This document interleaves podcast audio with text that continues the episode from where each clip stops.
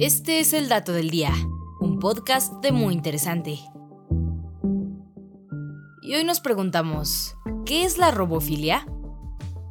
Aunque parezca salido de una película de ciencia ficción, la robofilia representa una respuesta efectiva a una sociedad cada vez más avanzada tecnológicamente. Después de todo, está claro que para los seres humanos, tener relaciones sexuales va más allá del mero instinto biológico, pues entran en juego factores mucho más complejos como el contexto, historia, cultura y más. Y con robots cada vez más similares a la apariencia, comportamiento y movimiento humano, solo es cuestión de tiempo para que se creen ejemplares cuya única función sea dar placer a sus dueños, así como sucedió con los juguetes sexuales. Pero la robofilia no es el único deseo sexual bizarro allá afuera, y como sabemos, las parafilias incluyen comportamientos sexuales que la sociedad puede considerar desagradables, inusuales o hasta anormales. Y entre los más conocidos se encuentra el exhibicionismo, que consiste en enseñar los genitales extraños, el voyeurismo, que consiste en buscar placer sexual mediante la observación de otras personas en situaciones eróticas, el fetichismo, que es la devoción y excitación a partir de objetos inanimados, o hasta la pedofilia, la cual se centra en el interés sexual hacia los niños. Pero además de bizarros, existe también una categoría de parafilias conocida como otros trastornos parafílicos especificados, los cuales abarcan comportamientos que no están cubiertos por los diagnósticos más conocidos, como por ejemplo aquellas fantasías sexuales que involucran a personas muertas, orina, heces, enemas o llamadas telefónicas obscenas.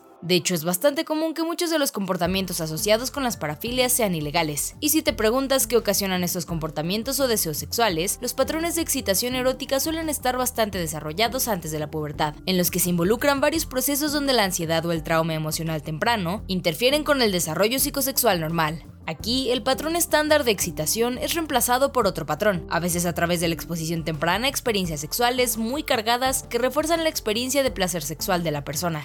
Por ejemplo, un fetiche simboliza el objeto de excitación, pero puede haber sido elegido porque el fetiche se asoció accidentalmente con la curiosidad, el deseo y la excitación sexuales. No obstante, a pesar de que hoy día la robofilia nos resulta extraña, según expertos en inteligencia artificial como el autor David Levy, la tendencia apunta a que en un futuro cercano las relaciones sexuales con robots serán algo sumamente habitual. Pero para que esto suceda, primero los robots tendrán que ser capaces de hacer algo más que guiñar, abrir la boca o mantener una pequeña conversación previamente almacenada en su disco duro.